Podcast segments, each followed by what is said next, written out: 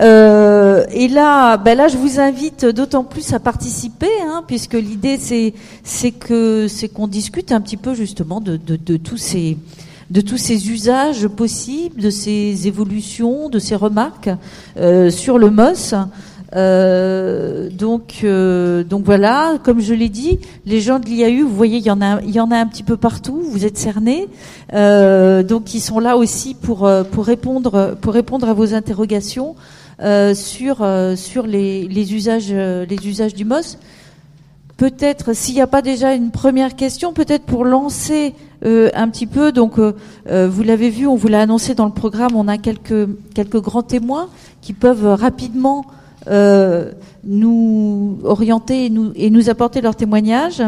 Et euh, donc je vais me tourner vers Jean-Christophe Rigal. Alors je vais avoir du mal à me tourner parce que si, heureusement il est grand. et euh, donc qui est sous-directeur connaissance et prospective au département des Yvelines. On a eu une communauté d'agglomération, on a eu la région, on a eu l'État, euh, donc un département euh, qui achète le MOS régulièrement. Donc, Alors régulièrement et je pense au moins depuis 2008. Donc c'est, on n'est pas, on n'est pas forcément les pionniers dans l'utilisation du, du MOS euh, de l'IAU. Euh, moi, je n'étais pas présent au département à l'époque, mais j'ai eu vent d'un MOS qui était construit euh, au sein des services du département, et puis on a fini par utiliser, je pense à, bon escient, en tout cas, le, MOS, le MOS de l'IAU. Qui, fait, qui est un document donc qui fait référence. Alors, vous m'avez demandé de témoigner, mais notre utilisation pour un département qui n'a pas de compétences en termes de planification urbaine ou d'aménagement de l'espace, euh, notre utilisation, elle est, elle est euh, gérée modeste, malgré tout, en termes, en termes d'exploitation de ces données. On a, on va dire, trois grandes séries euh, d'utilisation de, de, cette source de données. Euh, je vais, voilà, vais pas être très original. Ça nous permet bien sûr de mieux comprendre le, les territoires. Par exemple, dans le cadre de, de projets d'aménagement, de projets que, de développement que nous soutenons, euh, vous avez peut-être eu vent dans l'actualité de l'implantation d'un centre d'entraînement du PSG à Poissy. Euh, bon, ben, le MOS fait partie des données d'entrée qui nous permettent d'appréhender une situation et un site et la dynamique urbaine qui se passe autour de ce site. Mm. Donc ça, c'est un premier point d'entrée. Et l'utilisation euh, que nous en faisons, euh, sur les deux autres aspects que je voulais évoquer, c'est plutôt donc une, approche des dynamiques territoriales. Premier aspect, c'est euh, on a des territoires qui évoluent, qui se développent. Comment se développent-ils? Quelles sont les modalités de développement euh, qu'ils génèrent? Et donc on retombe sur les sujets que vous avez déjà très largement évoqués, de consommation d'espace, de recyclage. Donc c'est très important pour nous de, comprendre cette dynamique pour pouvoir accompagner ces territoires. Euh, on a euh, également, euh, ça nous permet également de, donc, de comprendre cette dynamique à l'échelle du département des Yvelines. Vous avez évoqué en introduction les grandes tendances. Euh, le département des Yvelines, bah, c'est pas tout à fait dans la tendance euh, régionale. On a aussi une baisse de consommation, on a une progression du recyclage, mais on n'est peut-être pas forcément premier de la classe. Donc ça nous interroge et ça nous permet de questionner aussi ce qui se passe sur nos territoires, notamment euh, parce qu'on a des territoires qui sont très divers, des, des, territoires très urbains, donc ils vont mobiliser effectivement plus de recyclage ou de renouvellement urbain. D'autres, ils sont plus ruraux et qui sont encore sur des modes de développement plutôt extensifs. Troisième utilisation, après les modalités, on va dire, de, développement, c'est est-ce que, euh, comment dire, dans le développement de nos territoires, on conforte ou pas un aménagement du territoire, une armature urbaine ou économique? Donc là, c'est là qu'on commence à croiser peut-être davantage les données du MOS avec d'autres informations. Euh, en particulier, pour nous, on a un certain nombre d'enjeux en termes de maillage territorial dans l'espace rural, dans nos ruralités, dont on parle beaucoup euh, ces, dernières, euh, ces derniers mois. Euh, bah, ça nous permet de voir si effectivement les villes du rural, puisqu'on a des villes dans, le rural, on a aussi des bourgs qui ont une offre d'équipement, de services. Est-ce que ce sont ces territoires-là qui portent plus le développement que euh, les villages où il n'y a pas d'offre urbaine, où elle est extrêmement limitée? Et euh, ce qui est très intéressant, donc on a entre autres conduit un travail avec l'IAU l'année dernière sur l'évolution de ces territoires ruraux euh, et euh, justement ça nous interroge, ces résultats nous interrogent, donc on est très impatient de pouvoir exploiter les données de 2017 pour voir si les tendances qu'on a observées se, poursuivent, notamment parce que on a constaté qu'il y avait pas, il y avait une forme d'indifférenciation du développement entre des bourgs ruraux dont on peut penser qu'ils portent un peu plus le développement parce qu'on y concentre l'offre d'équipements et de services entre ces bourgs ruraux et des villages où il n'y a pas d'offre. Et donc on est encore dans une dynamique, on va dire, très euh, extensive et diffuse de l'urbanisation et l'implantation des populations, ce qui évidemment interroge. Alors, le département qui n'a pas de compétences en termes de planification urbaine ou d'aménagement de l'espace, mais qui accompagne le développement des territoires euh, en termes d'équipement. C'est ça, oui, vous avez quand même des équipements sur les équipements, vous êtes... Bien sûr. Donc là, c'est un élément pour nous d'interrogation, de réinterrogation de nos dispositifs d'accompagnement euh, auprès de ces collectivités pour pouvoir essayer de conforter plutôt une armature urbaine qui permette de, profiter au plus grand nombre, en, tout cas en termes d'équipement. Donc voilà, il n'y a pas de, scoop d'originalité dans l'utilisation du MOS, mais voilà nos trois grandes utilisations aujourd'hui. Moi, ce que je voudrais dire, peut-être en forme de, conclusion, puisque vous m'avez demandé de témoigner, euh, c'est que euh, je crois que le, le, MOS est un outil extrêmement précieux parce que finalement, il, il, est objectif et il rend visible ce qui souvent est invisible. Je veux dire par là sur des, consommations foncières qui, euh, prises isolément, peuvent paraître réduites, mais on se retrouve parfois avec des consommations foncières qui sont très importantes euh, et aussi importantes. Pour prendre un exemple, notre espace rural consomme quasiment autant d'espace que le grand territoire de développement urbain qui est la vallée de la Seine, et pourtant la dynamique économique, la dynamique démographique est bien, est bien moindre. Donc ça, c'est le premier, le premier élément que je voulais euh, signaler. L'autre aspect, c'est bien sûr de pouvoir se comparer.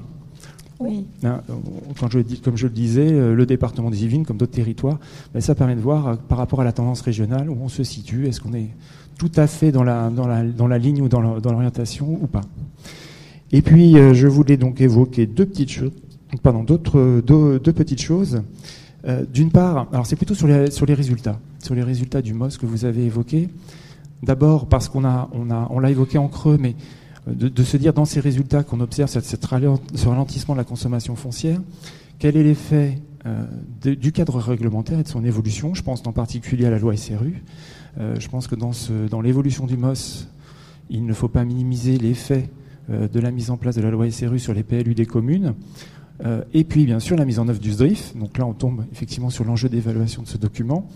Je vous dis ça par rapport à ce que j'entends des fois sur le terrain, c'est-à-dire que les élus nous disent mais on peut plus faire comme avant, on doit réfléchir, on doit mobiliser notre foncier qui est dans notre zone urbaine, dans notre zone déjà bâtie, avant d'aller mobiliser effectivement des, extensions urbaines. Donc ça peut être intéressant de mesurer, enfin à travers le MOS en tout cas, si on mesure aussi un effet direct de ces, politiques.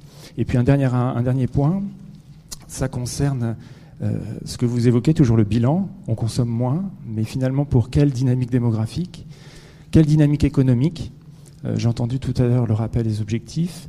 Je ne suis pas sûr que sur l'aspect économique, par exemple, on soit tout à fait au niveau de ce qu'on attendait. Mmh.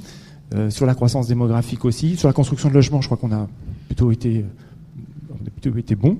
Enfin bon, en tout cas, proche des, proche des objectifs. Ce que je veux dire, c'est que ça interroge. Il ne faut pas peut-être juste se, se dire c'est chouette, on consomme moins d'espace. Il faut regarder aussi quel est l'effet euh, et pour quel niveau de développement on a, on a consommé ces, ces, ces espaces. Oui, tout à fait.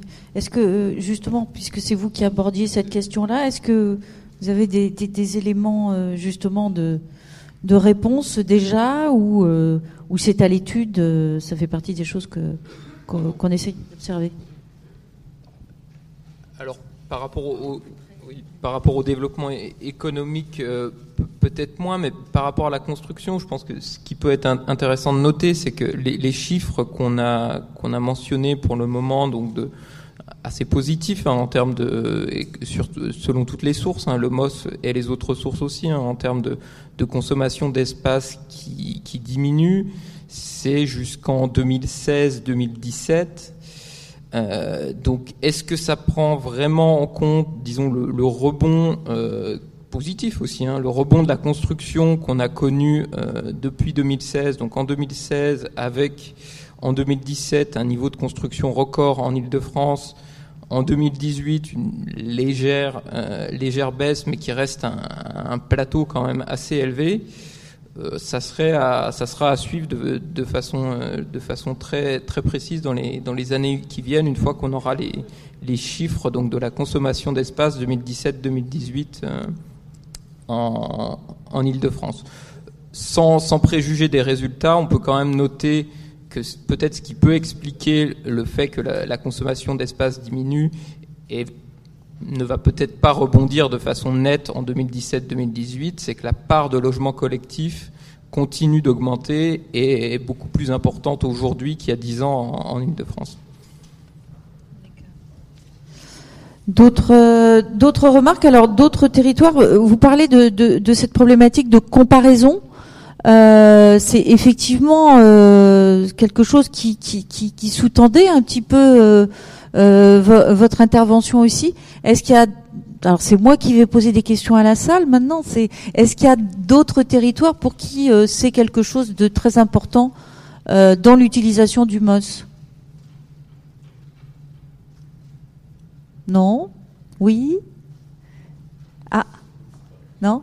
Si? C'est pas un doigt qui se lève, c'est des lunettes, c'est ça?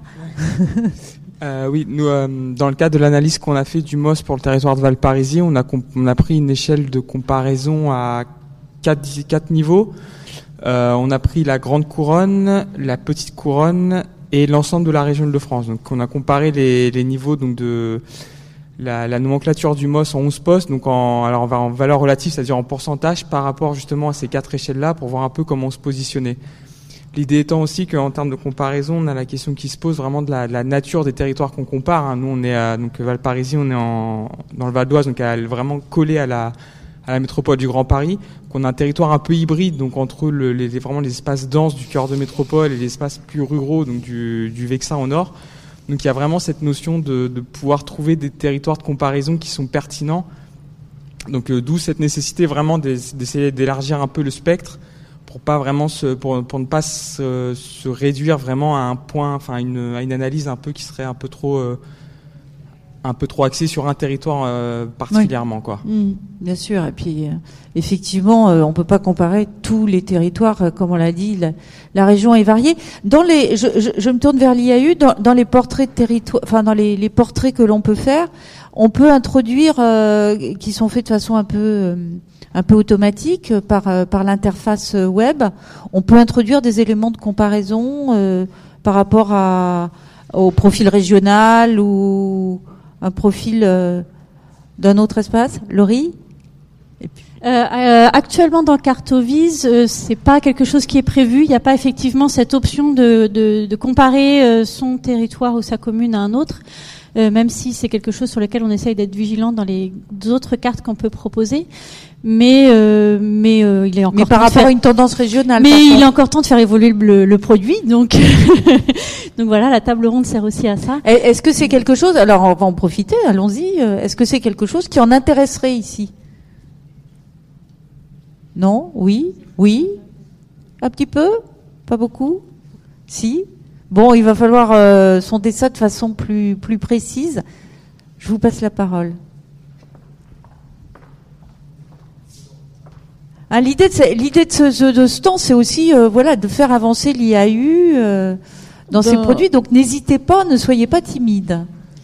Euh, dans, dans, le prolongement de ce qui a été dit euh, par Valparisie, moi je, je, voulais savoir si dans, dans l'évolution du MOS, euh, dans l'interprétation, et ce qui n'apparaît pas dans la note rapide, mais parce que c'est une note rapide peut-être, est-ce qu'on avait regardé euh, ce qui se passait, zone dense, ceinture verte et zone rurale qui euh, sont des choses qui, qui sont très prégnantes dans le SDRIF pour voir justement euh, si on, on continuait, mmh. par exemple, à avoir une surpression en ceinture verte ou si euh, ça s'accentue en zone rurale. J'ai vu que pour les espaces verts, on a un peu regardé ce qui se passait justement en, euh, dans cette, euh, dans tous les départements de proximité. Mais voilà, je voulais savoir si, voilà, on avait regardé un peu ces tendances avec cette euh, répartition dense, ceinture verte et puis rurale. Une réponse de l'IAU on commence à regarder, ce sera publié quand. Euh, voilà. Là, pour le moment, dans la note rapide, il y a des, des tendances départementales dans voilà. cette note rapide qui montrent que. Donc, avec des départements qui sont plus orientés. Euh... Les Yvelines et le Val d'Oise, hum. c'est très calme. Euh, mais d'autres éléments ont été apportés euh, tout à l'heure par la Hum. DRUA qui manifestement a regardé sur d'autres indicateurs le fait que en, en frange de l'agglo, etc. Mais tout ça, l'IAU publiera ses conclusions euh, euh, en, temps, en, temps, opportun, parce que le, le, MOS 2017 va continuer à faire l'objet de publications pendant au moins un ou deux ans. Euh, Et donc ça va être une série de publications, si j'ai bien compris, ça va être une série de publications un peu Alors, thématiques. Je, je rappelle qu'il y a un cahier de l'IAU sorti en 2014. Voilà sur la base du, du MOS 2012. Euh, là, on avait choisi la formule cahier, c'est-à-dire une rétrospective euh, à l'époque d'un peu moins de 30 ans, de, de 30 ans. Euh, et là, il y avait eu une cinquantaine, voire une soixantaine d'articles économie, habitat, chantier, etc. Donc il y a eu beaucoup, beaucoup de, de facettes du MOS qui sont exploitables avec le temps. Euh, là, l'objet de la note rapide était de donner les premiers éléments. Euh, donc les autres vont arriver sous Et, la et- forme. et- et euh, donc, aujourd'hui, c'est le moment aussi de dire, euh, bah, Voilà, moi, les- j'aimerais euh, un article sur euh, telle problématique parce que ça m'intéresserait d'avoir une vue générale. J'ai bien compris? Est-ce que, hein, ouais, Alors peut-être un point dans le cadre de l'évaluation euh, du SDRIF, euh, on est aussi en train de travailler euh, sur, euh, alors euh, sur la, la- en fait la répartition aussi, comment s'est fait la consommation d'espace et comment elle va, et, pardon, a évolué l'occupation du sol entre cœur de métropole, zone dense. Euh, j'en perds mes petits, bourgs, villages et hameaux et euh, les, les pôles de centralité. Voilà, ça c'est aussi un travail qui est en cours. d'accord. Mais pour le mois de juin, voilà, on est en train d'exploiter tout ça, d'affiner tout ça. Si, si euh, je peux pas me permettre aussi, dans la continuité de ce qui disait Monsieur Rigal et, et- et de ce qui vient de dire Sandrine, effectivement, aujourd'hui, la mise en relation entre la, la consommation du sol et, et cet effort de moins consommer les sols et les, les objectifs du SDRIF et du SRCE, euh, du euh, SRHH de construction de logements et de production d'emplois. Aujourd'hui, on sait que on le- on est en train de les regarder aussi dans le PLHI. On sait que d'ici 6 à 10 ans, on est capable de rentrer dans les objectifs qu'on nous donne. Après, quand on regarde la question de, de zéro artificialisation ou une consommation d'espace la plus vertueuse possible, on est plus certain, et c'est une préoccupation des élus, on ne sait pas comment on pourra faire pour produire à notre échelle 1700 logements par an euh, dans ces conditions-là. Et effectivement, je trouve que l'effet d'observer euh, euh, qu'est-ce qu'on a fait par rapport à une consommation d'espace moindre en termes de, production de logements et en termes de d'emploi, c'est une vraie question.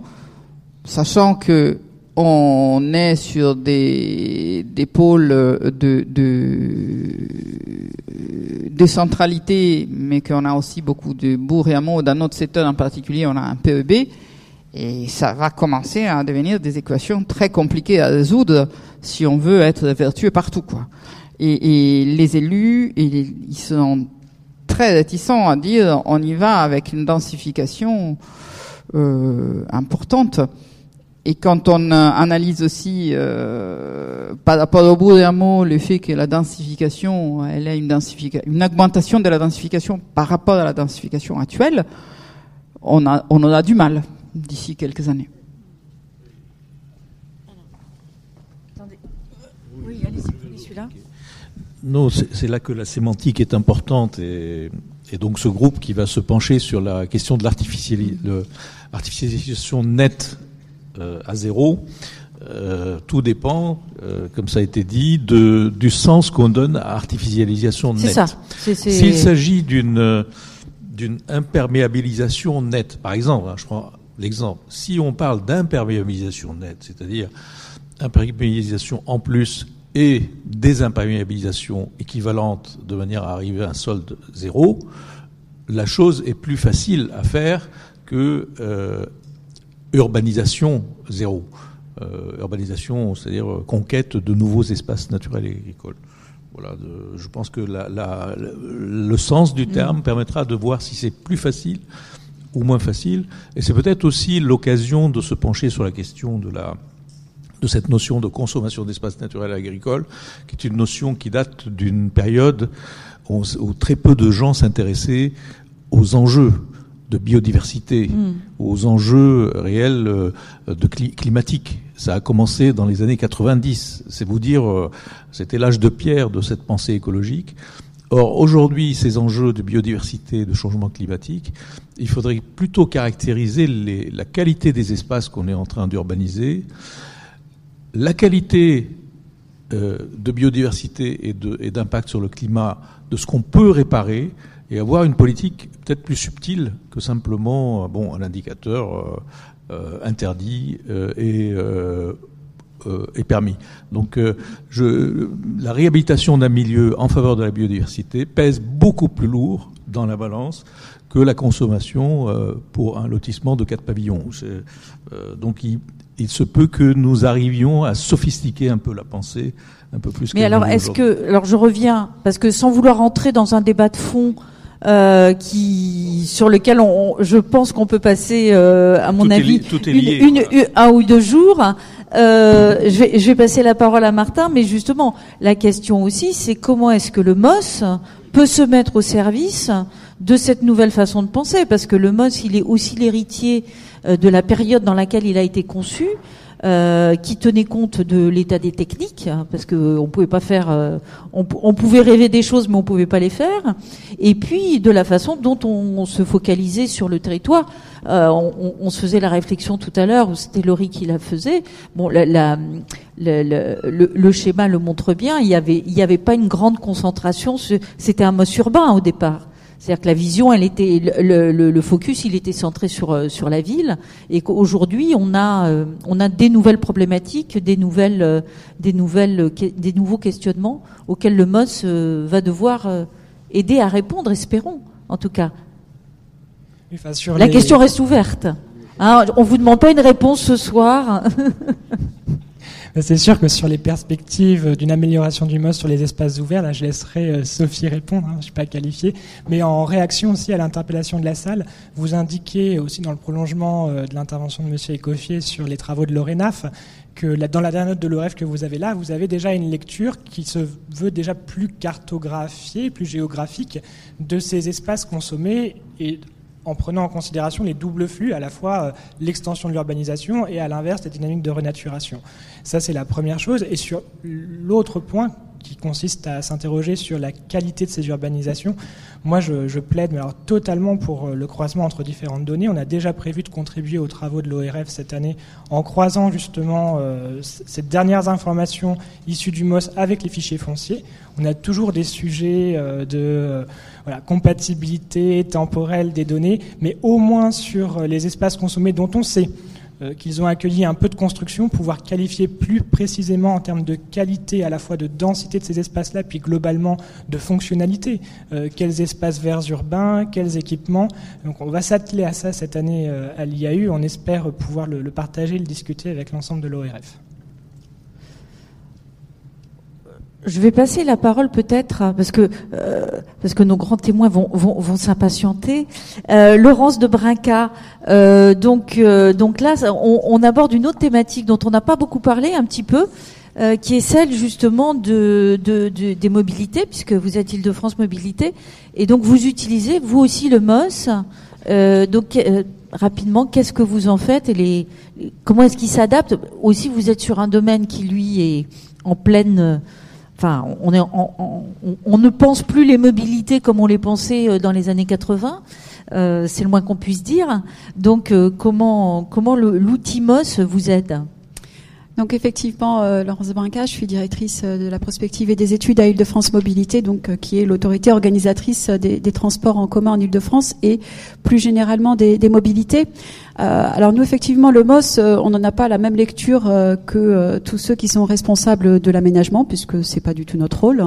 on fait, on fait avec l'aménagement. Alors même si des fois on aimerait bien peut-être influer un petit peu dessus pour que ce soit plus facile à desservir, mais notre objectif, c'est bien justement de d'identifier quels sont les besoins de déplacement et de mettre, de confronter ces besoins de déplacement actuels déjà dans un premier temps avec les réseaux existants et d'adapter les réseaux, hein, puisque c'est bien euh, le rôle d'Île-de-France Mobilité de définir euh, quelles sont les lignes à desservir, euh, les fréquences de desserte, les amplitudes, etc. Et après, on, on confie l'exploitation de ces lignes aux différents opérateurs, que ce soit la RATP, la SNCF ou, ou les opérateurs privés.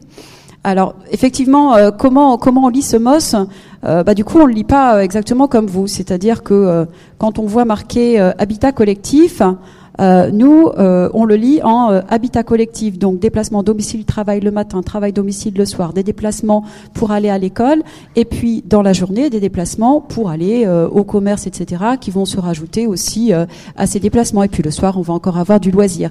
Et l'habitat collectif, c'est ce qu'on aime le plus desservir. Parce que l'habitat collectif, ça génère des flux importants.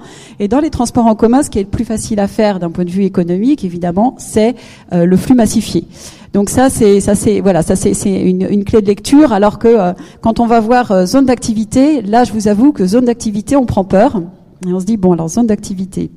On regarde la zone d'activité. Bon, si c'est s'il y a du tertiaire, ça va parce que ça fait quand même du flux massifié, mais le matin, le soir, au moment du déjeuner pas tellement le reste de la journée. Et alors si c'est euh, de la zone d'activité euh, type logistique, ben alors là c'est très étalé et là on se dit oulala là là, cauchemar, on va avoir du mal à faire comprendre aux collectivités qu'on va pas forcément trouver des solutions extrêmement adaptées parce que effectivement on va avoir des flux qui seront euh, qui seront insuffisants. Les centres-villes c'est pas mal aussi hein, parce que les centres-villes justement ça génère quand même du déplacement toute la journée pour un tas de motifs. Donc on voit qu'on arrive assez bien à imaginer effectivement quel type de, de solution, quel type de fréquence quel type de mode est le plus adapté. Donc voilà, c'est ça qui, qui fait notre lecture. Alors, euh, on va s'en servir. Alors, pas forcément pour euh, faire bouger euh, le réseau de bus euh, au quotidien parce que ce serait sans doute des analyses qui seraient trop compliquées. Et puis on a aussi surtout beaucoup d'échanges avec les territoires qui nous permettent aussi de savoir au jour le jour bah, il y a un petit quartier qui se qui se construit etc il va falloir faire bouger le, le, tracé de la ligne de bus 43 ça effectivement c'est pas l'objet mais en revanche on va s'en servir dans toutes les études qu'on mène. Alors donc plutôt effectivement au sein de mon de ma direction des études sur des territoires à enjeu de l'Île-de-France pour se dire finalement comment on doit structurer euh, la desserte, quelles sont vraiment les lignes les plus importantes, les lignes sur lesquelles on va faire des aménagements, voire qu'on va euh, passer peut-être dans, des modes euh, au-delà de, l'autobus. Donc c'est des voilà, c'est des, des, études effectivement qui qui vraiment vont s'appuyer sur cette lecture territoriale pour imaginer quand on est dans des, dans des endroits où on a actuellement des carences de desserte, imaginer finalement qu'est-ce qu'il faut relier. Euh, voilà, le centre-ville, j'en parlais, c'est à la fois beaucoup de flux, mais du coup, le centre-ville, il doit être relié à plein de choses. Il doit être relié évidemment à tous les quartiers d'habitat.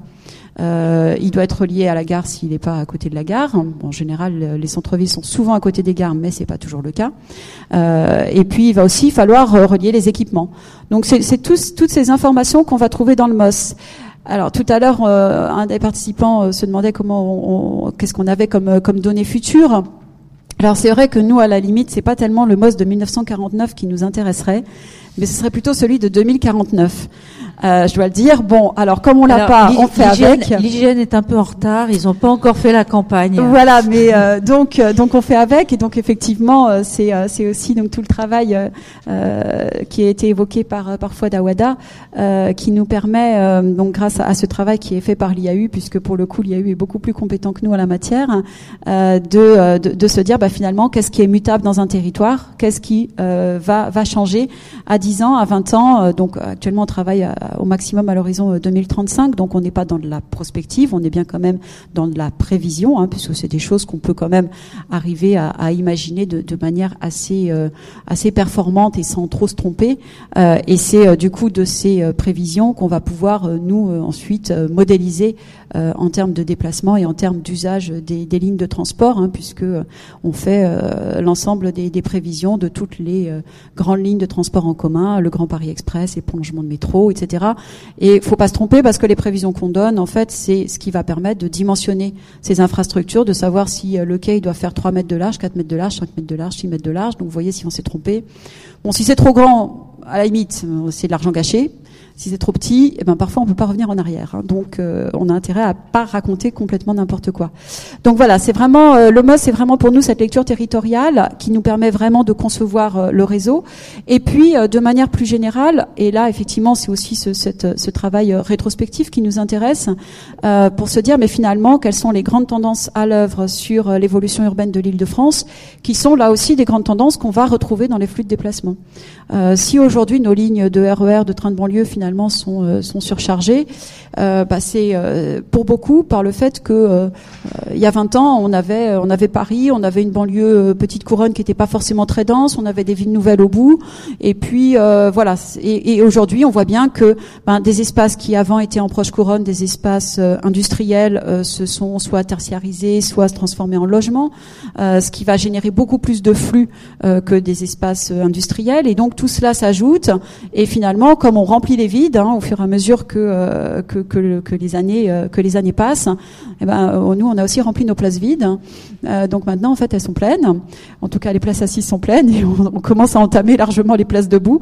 Et, voilà. Donc c'est vraiment des choses sur lesquelles il faut qu'on anticipe parce que on est aujourd'hui dans une logique où on va se demander finalement ligne par ligne ben, quelles sont les marges de manœuvre en termes d'exploitation pour rajouter des trains, pour éventuellement changer de matériel roulant pour des matériels plus capacitaires. Et puis on attend beaucoup du Grand Paris Express demain, qui va nous permettre quand même de désaturer une bonne partie euh, de, nos lignes en zone dense. Mais vous voyez, c'est bien cette évolution urbaine qui a été à l'œuvre et qui va continuer aussi, hein, parce que c'est des, principes finalement. Ce qui s'est passé euh, ces dernières années, euh, c'est aussi ce que le SDRIF prône dans, les années à venir. C'est bien ces tendances qui vont faire évoluer les déplacements. Voilà, donc on est, euh, on, est, on est vraiment des utilisateurs, j'ai envie de dire, finaux euh, du, mode d'occupation des sols. Mais euh, c'est vrai que Mathieu parlait de habiller les cartes.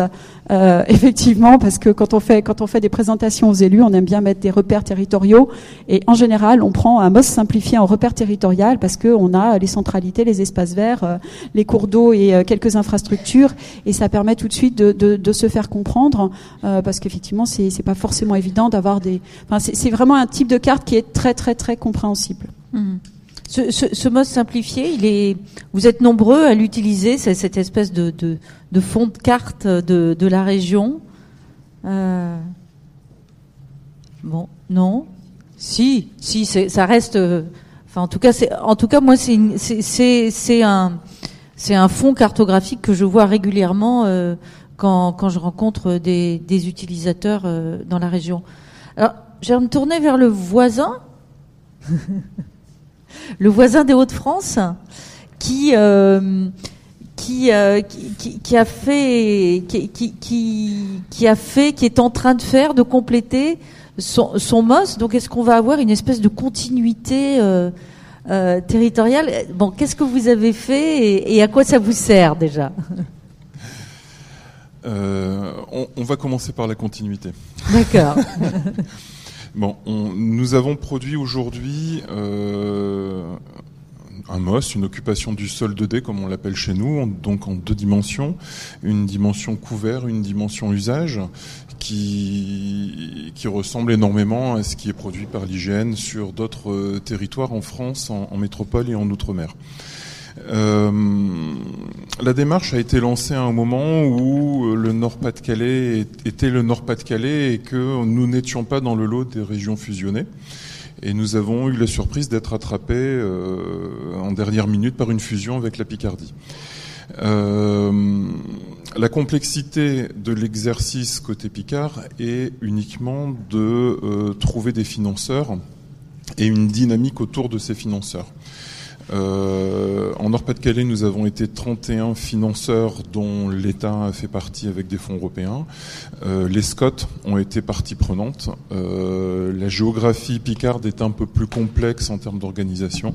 Donc ce qui fait qu'aujourd'hui, on aimerait poursuivre l'exercice, bien entendu, côté Picard, qu'on va y mettre tous les moyens possibles, même en termes d'ingénierie, mais qu'il y a encore un travail d'accompagnement à faire et de décision. Donc effectivement, le versant Nord-Pas-de-Calais est fortement surveillé dans l'utilisation des données qui, qui, vont être faites pour justifier l'investissement euh, dans le temps.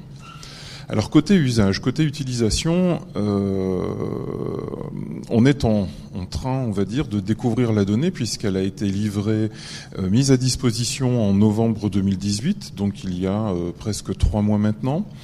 Il y a un marché en cours qui a été passé pour nous faire accompagner en termes d'animation sur le développement de nouveaux indicateurs dit innovant puisque ce n'est pas que de la consommation foncière ou de la consommation d'espace. Et on, avec les premiers tests, on découvre qu'on peut aller beaucoup plus loin qu'avec notre ancien modèle d'occupation du sol.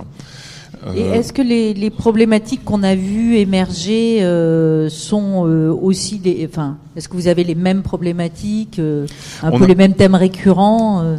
On a forcément les mêmes problématiques parce que euh, on a tous le même État au-dessus de nous qui nous fixe des règlements ou qui nous les impose euh, en nous demandant de les étudier très finement.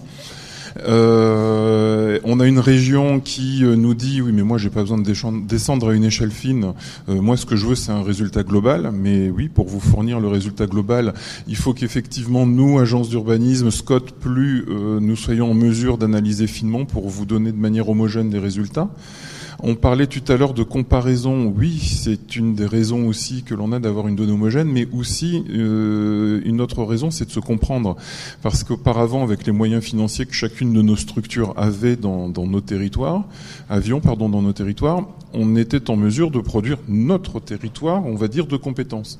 Mais notre influence, par exemple, sur la métropole lilloise, va beaucoup plus loin que l'arrondissement de Lille. Euh, et nous n'avions pas de données qui nous permettait à ce moment-là de vraiment prendre l'ampleur, euh, l'impact de cette métropole sur son arrière-pays, on va dire, ou sur une partie de la zone frontalière belge. Donc, euh, avoir une donnée maintenant beaucoup plus vaste, homogène, nous permet aussi d'aller voir beaucoup plus loin et de quelle manière on impacte euh, ces territoires. Euh, les problématiques évoquées sont les mêmes et ce qui est très intéressant, c'est qu'effectivement on a besoin de cette donnée pour la croiser avec d'autres données. Et ce que l'on peut faire aujourd'hui, c'est vraiment la croiser avec des données du type fichier foncier, du type DVF, pour venir, euh, on va dire, partir sur des enjeux de diagnostic foncier, d'alimentation diagnostic foncier, de définition de stratégie foncière. Je vous prends un exemple. On a fait une première ébauche d'études sur une problématique de champ captant sur le secteur de la métropole lilloise, où là les enjeux ne sont pas de densifier, mais plutôt de dé- dédensifier et de, on va dire, euh, rendre un peu plus perméables les sols, et d'identifier forcément euh, l'étainement foncier sur lesquels il est judicieux d'intervenir, de surveiller les mutations qui euh, sont à venir, et donc de définir un peu, en fonction des moyens que l'on a, les interventions que l'on peut programmer et, planifier dans le temps. Le SRADET en Haute-France aura de gros enjeux également en termes de mobilité. Donc forcément qu'une donnée produite à cette échelle-là est importante. Et pour vous montrer un peu le, décalage pour le moment, cette donnée produite en Nord-Pas-de-Calais ne permettrait pas à la région Hauts-de-France de l'utiliser pour analyser la consommation foncière.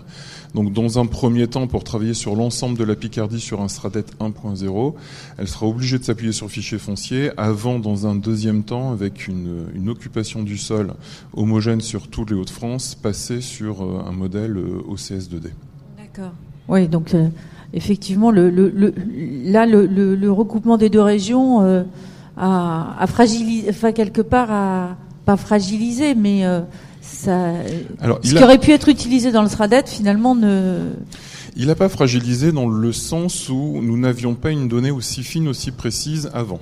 Oui, vous aviez quand même des occupations du sol avant. Voilà, on avait des occupations du sol Donc vous avez un historique quand même. euh, On a un lourd passif, pour le dire sur Non, le, sur le ton de l'humour.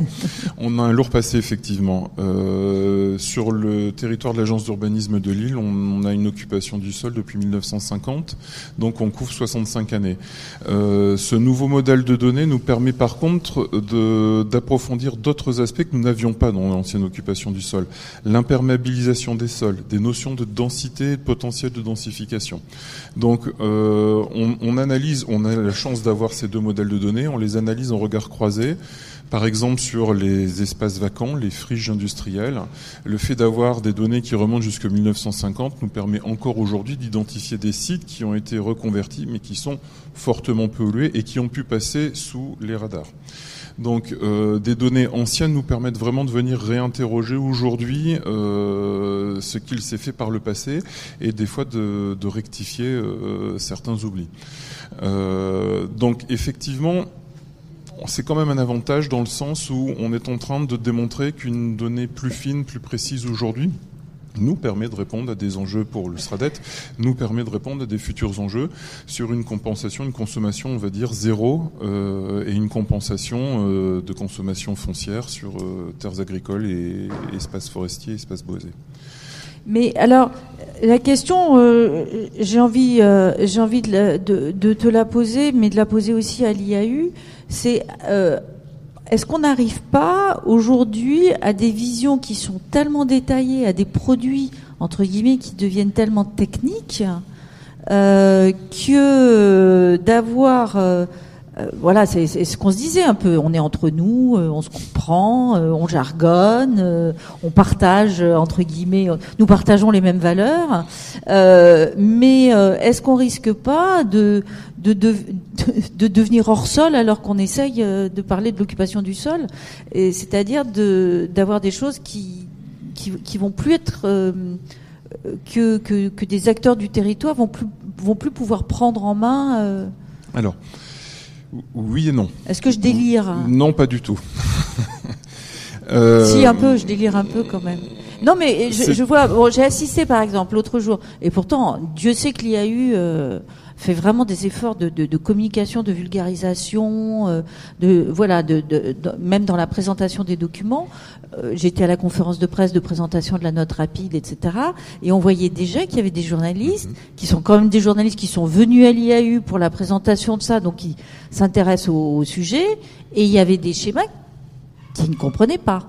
Donc euh, voilà, c'était donc euh, et, et on n'était pas dans des trucs. euh, Dans, dans l'utilisation, on voit par rapport à, un- ce qu'on appelait occupation du sol type Corinne Cover, on voit effectivement qu'on est dans des choses aujourd'hui plus complexes, puisque euh, une année avant était une couche d'information, aujourd'hui une année est déjà deux couches d'information qui sont croisées entre elles. Donc effectivement, c'est déjà là, ça complexifie les choses. Vous rajoutez autant d'années, vous démultipliez le nombre de couches, bien entendu, les requêtes plus complexes. Par contre, euh, je pense que par rapport à avant, on a aujourd'hui un gros travail d'accompagnement et de formation, voire de formation en continu et de communication. Ce que l'on n'avait pas avant. Et effectivement, dans le marché qui s'est terminé, qui a été fait par euh, le groupement Watteau et CIRS, il y a eu un, un gros travail effectivement d'accompagnement et de communication, en plus du travail de production.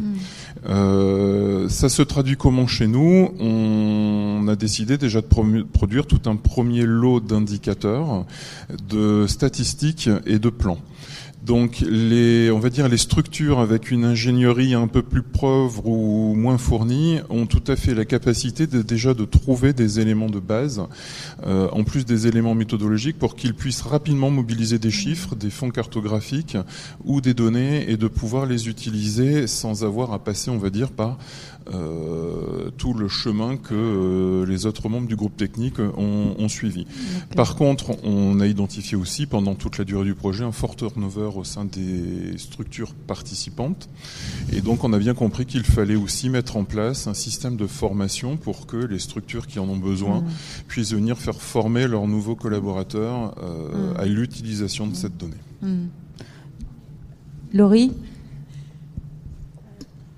Tu posais la question de la, technicité et le fait que l'évolution du MOS pouvait aller vers quelque chose de très technique. Euh, moi, j'ai envie de dire en même temps, euh, le MOS, c'est un outil technique. Alors euh, oui, on le rend accessible de manière assez agrégée pour qu'il soit euh, compréhensible euh, au plus grand nombre. Et c'est aussi l'avantage de cette nomenclature un petit peu emboîtée, c'est que finalement, si on veut rester dans des généralités, la nomenclature en hausse poste nous permet de donner quelque chose à voir qui soit relativement général et puis que tout le monde puisse comprendre un petit peu de quoi on parle. Mais qu'après, effectivement, ce, niveau de détail en 80 postes nous amène à quelque chose de plus fouillé et progressivement au fil des, des ans, et le numérique nous amène aussi à ça maintenant, à quelque chose qui est de plus en plus technique. Je pense que c'est pas forcément quelque chose qu'il faut renier. Au contraire, ça montre aussi notre niveau d'expertise sur ce type d'outils et notre capacité justement à répondre à des exigences assez pointues en termes de suivi d'aménagement et de l'occupation du sol. Donc euh, je vais faire un peu la même réponse que Dominique, c'est euh, à la fois oui et non. D'accord. Alors, on a deux interventions. Conrad Roland, CIRS, producteur de données géographiques.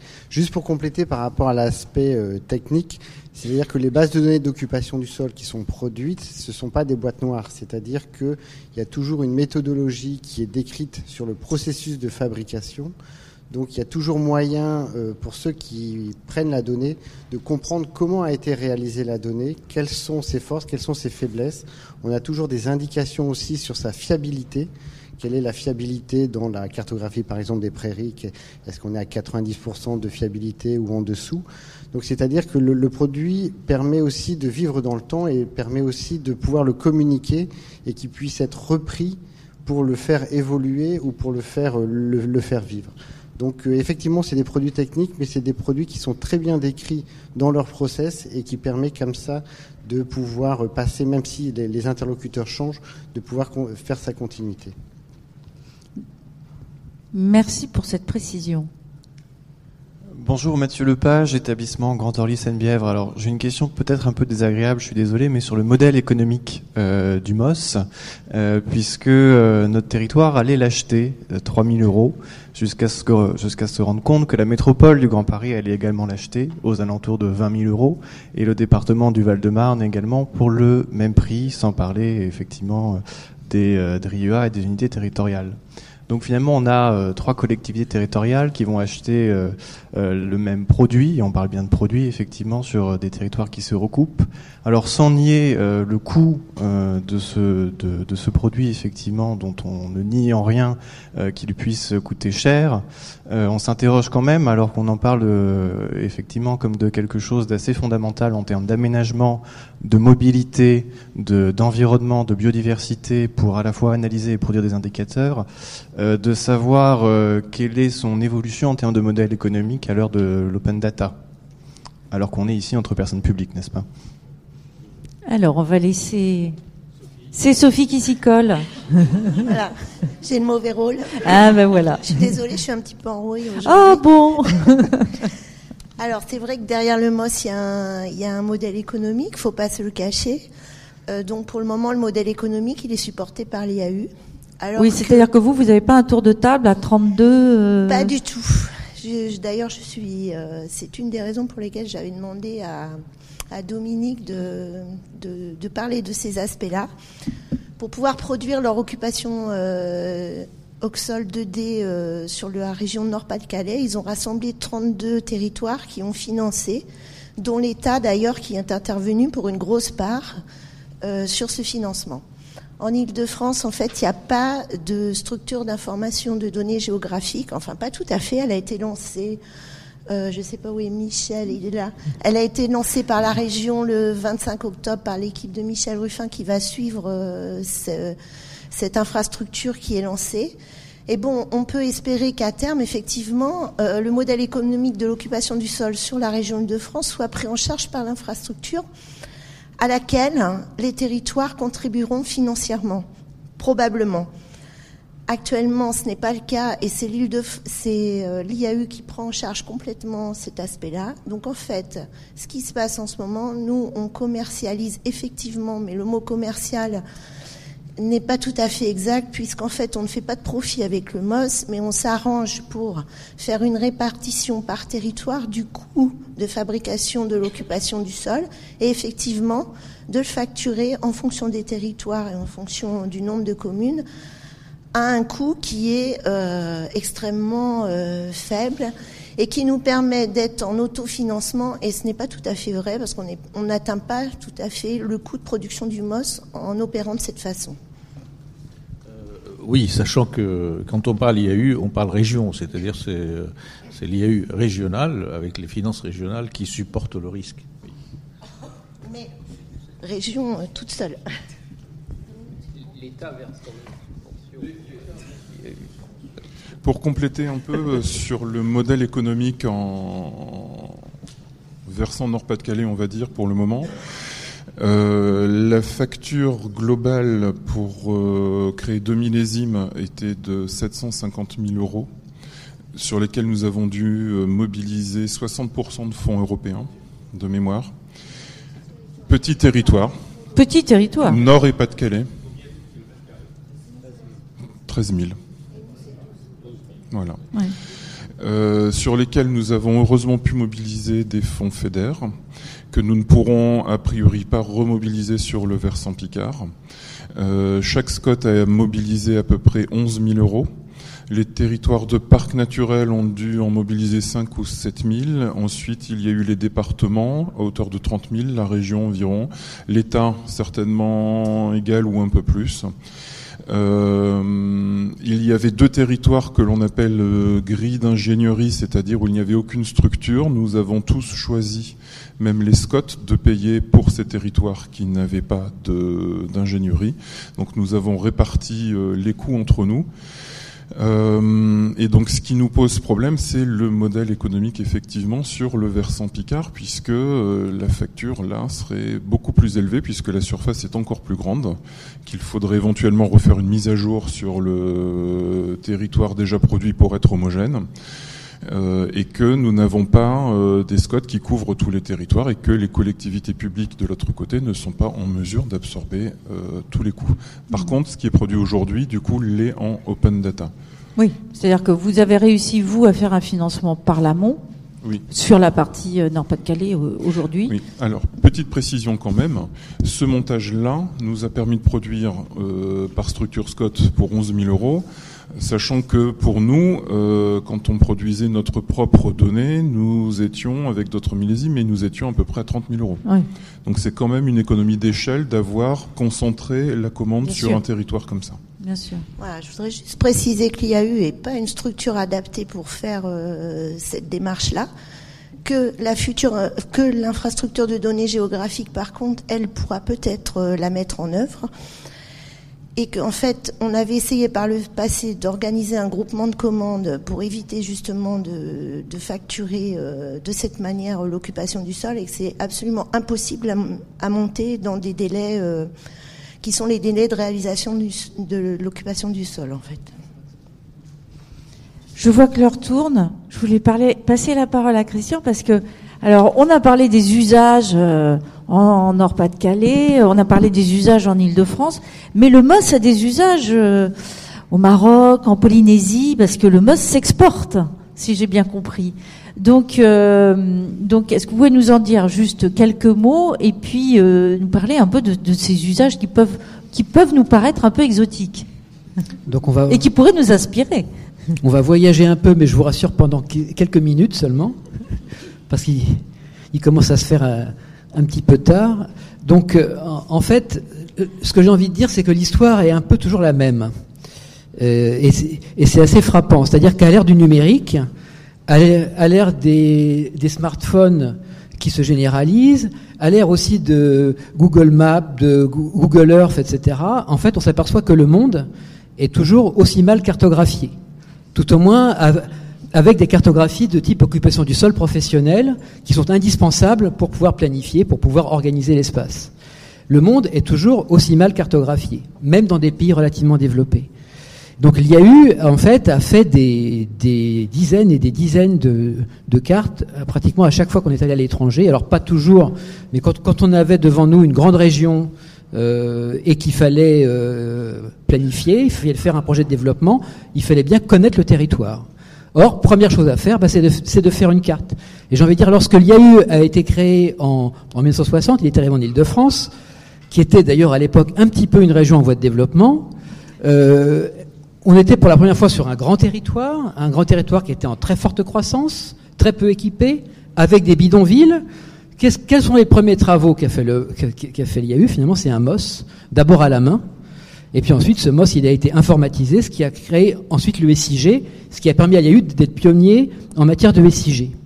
Eh ben, en fait, quand on va dans un, dans un pays sou- souvent émergent, puisque l'IAU, quand, quand l'IAU va à l'étranger, c'est souvent pour aider un pays émergent, en fait, on commence par produire une carte d'occupation du sol. Et aujourd'hui, bien que les technologies aient beaucoup évolué, bien aussi que toutes ces choses-là soient très enseignées dans toutes les écoles d'architecture, d'ingénieurs, de géographie, etc., eh ben, on se retrouve pratiquement toujours à devoir faire une carte. Ce qui a changé quand même, c'est que maintenant, on a beaucoup plus de sources de données. On a notamment des satellites euh, qui sont extraordinaires. D'ailleurs, je voudrais vous signaler, je crois qu'on ne l'a pas dit, parce qu'on n'a pas parlé cuisine, mais c'est que le dernier MOS a été fait pour la première fois à partir d'images satellites, alors que jusqu'ici on ne le faisait qu'avec des photographies aériennes. Donc grâce à des, à des pléiades qui ont, qui, ont des résolutions de 70-50 cm. Donc maintenant on a une donnée qui devient beaucoup plus accessible.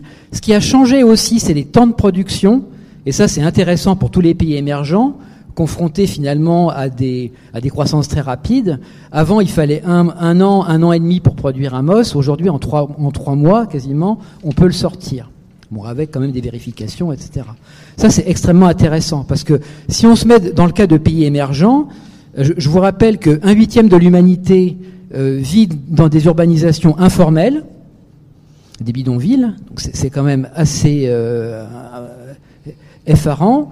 Et donc, il faut pouvoir avoir des cartes à jour. Il faudrait pouvoir faire des modes tous les deux ou trois ans, ce qu'on est loin de faire. Hein. Nous, on se contente de quatre ou cinq ans, mais il faudrait pouvoir le faire tous les, deux ou trois ans. Donc voilà. Donc, ce que j'ai envie de dire, c'est qu'on ne peut pas non plus tout, demander au MOS, mais c'est la base. Et cette base, finalement, elle existe assez peu, et il faut presque toujours la reconstituer. Un, une autre chose qu'on qu sait faire à l'IAU, c'est que souvent, quand on arrive sur un territoire, il y a des bouts de cartes quand même qui existent. C'est-à-dire c'est rarement complètement vierge. Euh, et, et, on peut, à partir de ces bouts de cartes, reconstituer un MOS cohérent. C'est ce qu'on a fait en Polynésie française, notamment, qui est un très grand, enfin, très grand territoire aussi vaste que l'Europe, avec beaucoup d'eau, avec beaucoup d'archipels. Mais on, avait des cartes qui étaient un peu différentes pour chaque archipel, et on a mis tout ça en cohérence. Mais enfin, il faut toujours reconstituer cette information et ses capitales. Ce qui est intéressant aussi, c'est que cette information, finalement, elle peut servir à, plein de choses. Puisqu'en fait, c'est la base, mais à partir de ça, on, peut faire un atlas, on peut faire un système de données urbaines, on peut, on peut reconstituer une cartographie. Au Liban, par exemple, on, a, réalisé un, MOS très très ambitieux au sortir de la guerre, un MOS qui a plus de 100 postes de légende, c'est assez rare qu'on fasse finalement des, des aussi détaillés, qui a servi de base à un atlas, qui a permis de reconstituer toute une base cartographique qui avait été perdue pendant la guerre. Donc on peut, à partir de cette occupation du sol, vraiment refaire plein de choses. Après, le problème qui se, pose dans tous ces pays émergents, c'est qu'en fait, bon, il n'y a pas de nomenclature internationale quasiment. Déjà, il n'y a pas de cadre vraiment stabilisé. Euh, en Europe, on a, Corinne Lencover, mais qui, est, qui, reste assez peu utilisée finalement, parce que c'est une carte qui est très très générale. Mais au niveau international, il n'y a pratiquement pas de cadre. Ensuite, on a des personnels qui euh, bougent très très souvent, avec un grand turnover. Donc la vraie difficulté, c'est d'avoir un suivi. Et jusqu'ici, finalement, il y a eu très peu de cas où on a pu malheureusement reproduire ce que vous avez vu aujourd'hui, c'est-à-dire faire des, faire, faire des successifs pour mieux comprendre finalement les phénomènes, les évolutions, les tendances. Il y a eu que 3-4 cas où on, où on, a pu faire des cartes d'évolution. On, on en a fait à Casablanca, on en a fait au Liban, au Caire. On en a fait au, aussi en, en, en, Polynésie, je crois, dernièrement, mais c'était une fois sur des périodes de 10 ans à peu près, donc c'était pas du tout aussi riche que ce qu'on a pu voir aujourd'hui. Et l'autre point, peut-être, juste pour terminer, c'est que c'est vraiment passionnant de produire une carte sur un grand territoire comme ça, euh, vis-à-vis -vis de gens qui, finalement connaissent mal leur territoire parce qu'il n'a jamais été cartographié.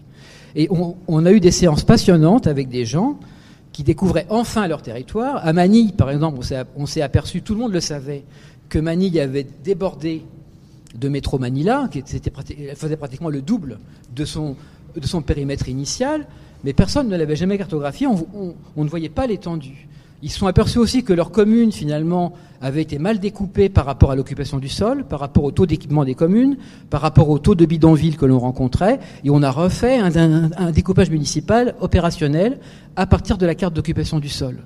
Donc les gens découvrent leur territoire. On a même eu des cas extrêmes où les gens nous ont dit votre carte est fausse. Alors j'ai envie de vous dire toutes les cartes sont fausses, puisque une carte c'est forcément une simplification d'une réalité, et puis il peut y avoir des erreurs d'interprétation.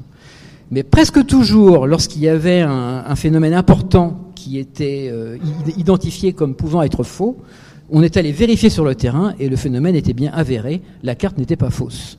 Donc les gens redécouvrent leur territoire, et ça c'est vraiment euh, euh, tout à fait essentiel. Donc voilà, bon, je vais, je vais m'arrêter là parce que je pourrais en parler pendant des heures. Alors, ce qui est bien, c'est qu'on a quelques exemples euh, qui sont euh, qui sont affichés. Euh, on en a on en a pas parlé, mais on a aussi des exemples sur sur le Nord-Pas-de-Calais, sur l'île, donc des exemples qui sont affichés. On se donne une dernière question avant de passer la parole, repasser la parole à Fouad pour pour un, un mot de conclusion. Non, non, je crois que tout le monde est pressé. Hein? Alors.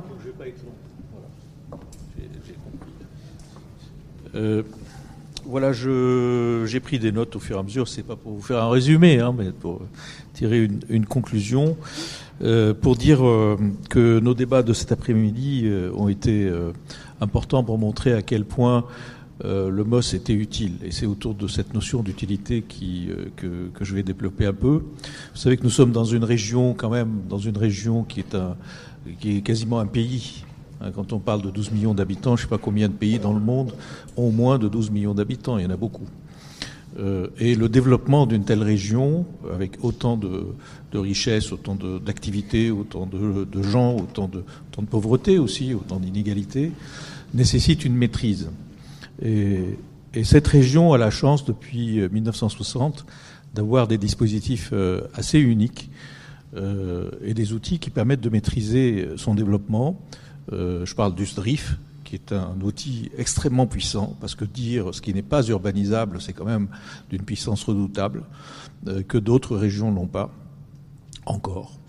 Euh, je parle d'une agence foncière pour préserver les espaces euh, euh, forestiers, euh, notamment, mais, pas que, donc naturel, euh, l'agence d'espaces verts. Je parle d'un établissement foncier qui sert à, à, donc euh, prendre du foncier pour le rendre aménageable. Je parle d'une autorité organisatrice des transports qui existe depuis très longtemps, Île-de-France Mobilité. Et je dois dire que le MOS fait partie de ces outils qui permettent de euh, mettre ce territoire euh, sous observation permanente et de corriger le tir et de comprendre ce qui est en train de se passer. Donc c'est un outil qui permet à cette région d'être performante dans euh, ce qu'elle entreprend. Et puis ensuite, il y a une autre utilité dont on n'a pas parlé, mais je voudrais rappeler quand même que le MOS, c'est très esthétique. Euh, C'est-à-dire que vous- quand vous avez une affiche du MOS euh, dans votre bureau, ça, ça jette. hein, et puis Ça en jette. voilà. Euh, c'est plus joli quand même qu'une carte topographique. Euh, parce Et que c'est me- c'est et je- très me coloré. souviens, je me souviens d'une erreur une fois dans des, à l'époque des traceurs où il y avait une inversion de couleur et on avait eu un truc absolument incroyable, Eh oui. encore plus beau. Voilà. Et donc dans le modèle économique du MOS, euh, la, la carte couleur affichée dans son bureau euh, est vendue par l'IAU à un prix amical. Voilà. Donc vous pouvez. Euh, mais euh, plus sérieusement, c'est un outil de, de, de connaissance du territoire, c'est un outil de compréhension des dynamiques, on l'a on l'a vu, c'est un outil de planification, euh, c'est un outil pour euh, fabriquer des indicateurs, euh, pour l'élaboration et l'évaluation de politiques publiques, pour évaluer des documents d'urbanisme locaux. On a parlé de, enfin, euh, assez pas très local, le, SDRIF. C'est également utile pour les, gestionnaires de réseau pour comprendre les territoires qui sont en train de traverser, s'ils sont peuplés, moins peuplés, occupés par des activités ou pas. Alors il y, a une, euh, il y a une grosse documentation sur le SDRIF, euh, euh, d'abord sur le site internet, ça a été rappelé, il y a les cahiers de 2014 que j'ai rappelé tout à l'heure, il y a de l'open data, et puis il y a, le, le MOS détaillé, lui, qui est en, offre commerciale. Alors, à partir de là, certainement, il y a des marges de progrès et d'innovation. D'abord, on a parlé de, on va explorer cette question de comparer son propre territoire à des territoires euh, comparables. On le fait euh, dans d'autres applications, par exemple les certains indicateurs chiffrés, on, le fait. Euh, donc dans le MOS, peut-être que c'est une possibilité. Euh, et puis, euh, et puis nous, euh, nous allons peut-être progresser. Alors, je ne sais pas si c'est le MOS ou autre chose, mais sur cette notion de, de, consommation euh, d'espace selon leur qualité. Je sais que le croisement du MOS avec, euh, avec d'autres données permet de caractériser la qualité des espaces, en particulier euh, en, en l'occurrence pour, le, pour les espaces agricoles, naturels et forestiers, nous avons une couche qui s'appelle ECOMOS, qui commence à être un peu ancienne, mais qui est très utile pour, pour caractériser tout ça. Mais euh, toujours est-il qu'il faut peut-être qu'on réfléchisse euh, également à, à quel type d'utilisation on peut avoir du MOS devant les enjeux nouveaux, l'enjeu de biodiversité, l'enjeu d'imperméabilisation, et quelles informations complémentaires il faut créer pour que le MOS soit parfaitement utile. Parce qu'on a déjà des croisements possibles avec les données INSEE, on a DansiMOS, on a DansiBati, on a ECOMOS, on a fabriqué également euh, pour l'énergie euh, les, les, îlots morphologiques urbaines, euh, urbains qui sont les IMU. on a parlé tout à l'heure, donc ça a été mentionné les, fichiers, fiscaux magiques et DVF. Euh, avec lesquels on croise, évidemment, mais peut-être qu'il faut aller plus loin sur les questions, notamment de, euh, comme je l'ai dit, d'imperméabilisation et les enjeux de biodiversité, et puis euh, également les toitures végétalisées, donc les toitures plates et ainsi de suite, qui sont déjà assez avancées dans Paris grâce aux travaux de la Pure. Mais c'est une région immense. Hein. Les Parisiens découvrent tous les jours que que l'Île-de-France c'est un pas à Paris. Bah, C'est-à-dire que Paris euh, a été surpris entre la fin du 19e et le début du 20e, en l'espace de 30 ans. Euh, c'était terminé. Aujourd'hui, Paris fait 16% de la population régionale, donc c'est quand même euh, un tout autre monde. Et puis il y a la, forme du le mode opératoire du MOS je pense que là aussi, il y a peut-être des innovations à regarder. Donc la, consultation sur le web, on a dit euh, comparer des territoires à d'autres, mais peut-être euh, aller plus loin. Je sais qu'aujourd'hui, seuls les, des gens qui connaissent le SIG peuvent croiser des données entre elles, ou peuvent euh, triturer le MOS pour isoler une couche, ou etc. Je suis persuadé qu'il y a des, des possibilités d'aller plus loin. D'ailleurs, j'avais commandé une application personnelle un jour un développeur du DSI euh, qui me l'a fait, c'est-à-dire euh, une consultation euh, du MOS pour isoler des couches et les mettre dans un PowerPoint. C'était très bien. Et, et, ça permet de voir énormément de choses. Je pense que des outils de ce type pour le commun des mortels peut être, peut être utile. Donc ça peut être démocratisé puisqu'on a parlé d'outils très sophistiqués. Peut chercher des voies de démocratisation on a parfois caressé des, des idées d'un boss 3D pour, pour aussi euh, dire l'occupation des, des niveaux. Euh, Peut-être. Ça, ça c'est des préoccupations que tout le monde, euh, tout le monde a. Et puis enfin, Christian a, a évoqué la, une fabrication du MOS à partir d'images satellites au lieu des photos aériennes. Euh, bon, peut-être qu'un jour on pourra faire même de la photo-interprétation aussi en grande partie, ou alors euh, dégrossir la chose euh, avec de la reconnaissance de forme. Mais on n'en est pas encore là. mais peut-être qu'un jour l'intelligence artificielle va permettre, à condition qu'elle ce sera formidable. Donc on appuiera sur un bouton, le satellite prendra l'image, il la déversera, une intelligence artificielle, et hop, ça vous sortira ce que vos, vos, 112 indicateurs. Voilà, c'est euh... le, le MOS que nous léguerons à nos petits-enfants. D'accord, ok.